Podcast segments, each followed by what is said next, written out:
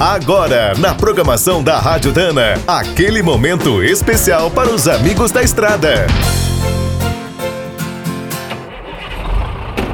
Está começando mais um minuto do caminhão. Fique por dentro das últimas notícias, histórias, dicas de manutenção e novas tecnologias. Hoje vamos contar um pouco da história da Hooker, a única indústria brasileira que projeta e fabrica caminhões especiais para aeroportos. A empresa foi fundada em 1971. No começo, apenas nacionalizava equipamentos norte-americanos usados para abastecer os aviões. Em 83, a Hooker deu um importante passo. Iniciou a produção de rebocadores aeronáuticos na cidade paulista de Carapicuíba. Até hoje, esses brutos são o maior destaque da sua linha de produtos. Manobram aviões carregados desde 100 até 640 toneladas.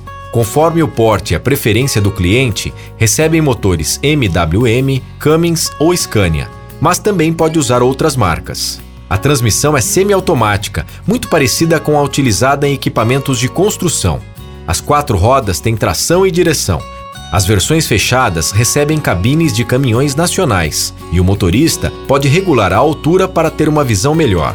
Além dos rebocadores, a Hooker também prepara os brutos comuns para realizarem os mais diferentes trabalhos nos aeroportos. Esses caminhões adaptados são usados para abastecer os aviões, levar alimentos, embarcar cadeirantes, entre muitas outras atividades. Quer saber mais sobre o mundo dos pesados? Visite minutodocaminhão.com.br. Aqui todo dia tem novidade para você. O Minuto do Caminhão é um oferecimento de Spicer e Álvaros, a dupla imbatível em componentes de transmissão, suspensão e direção.